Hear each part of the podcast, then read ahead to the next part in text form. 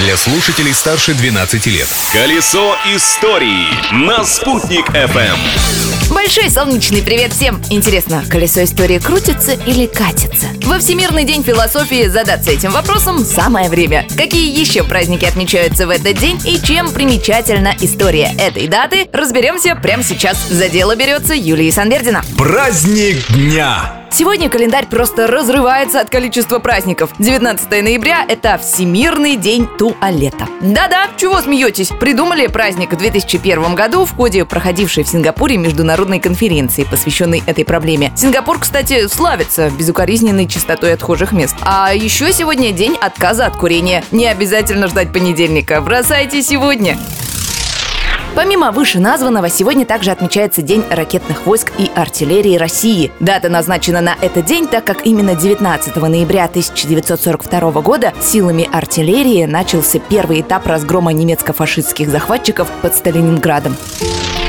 Не случайно отмечается сегодня и еще один праздник – День работников стекольной промышленности. Он совпадает с днем рождения Михаила Ломоносова. Ведь именно Ломоносов создал химическое производство глазури, стекла и фарфора, а также придумал рецептуру цветных стекол, из которых и делал свои картины-мозаики. А в целом, как вы, наверное, знаете, список научных достижений Ломоносова очень велик. Для России он значил не меньше, чем Ньютон для Великобритании или Эйнштейн для Германии.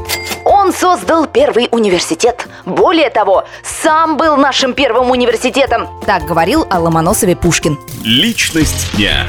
И еще одна личность этого дня. 19 ноября в 1875 году родился Михаил Иванович Калинин, именем которого в Уфе названа улица и даже целый район. Михаил Иванович был видным советским деятелем, председателем Уфимского горсовета рабочих, крестьянских и красноармейских депутатов. События дня.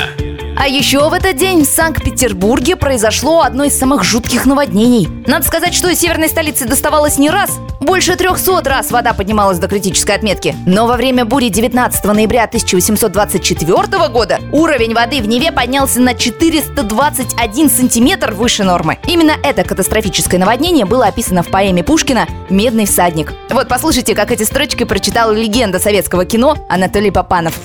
Небо вздувалось, и ревела, и вдруг, как зверь, остервенясь, на город кинулась. Злые волны, как вору, лезут в окна, Челны с разбега стекла бьют кормой, Гроба с размытого кладбища плывут по улицам. Увы, все гибнет, кров и пища. И всплыл Петрополь, как тритон, По пояс в воду погружен. Кстати, а вы поэму «Медный всадник» читали? Я Юлии Санбердина решила перечитать, так что на этом, пожалуй, откланяюсь. До встречи завтра во время нового путешествия по истории дня. А пока читаем классику и наслаждаемся жизнью, не стесняясь. Колесо истории на «Спутник FM.